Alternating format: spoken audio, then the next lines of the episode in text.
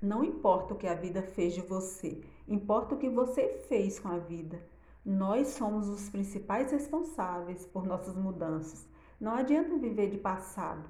Temos que ser gratos pelo que construímos e continuar caminhando, se conhecendo cada vez mais, buscando novas estratégias e continuar vencendo, pois na vida não existe sorte. Existem lutas, existe trabalho e, e tendo objetivos, existem conquistas. E não adianta culpar a vida pelas vezes que nós fracassamos. Caso em sua vida algo tenha dado errado, se reinvente, construa algo novo, se possível, mude a rota, mas procure algo que te traz prazer, te faz feliz e realizado na vida. Crie novas expectativas, invista em você agora que a recompensa vem depois. Ouse novos projetos, se desapegue da necessidade de ser querido por todos e pense sempre em novas possibilidades. Seja justo com você.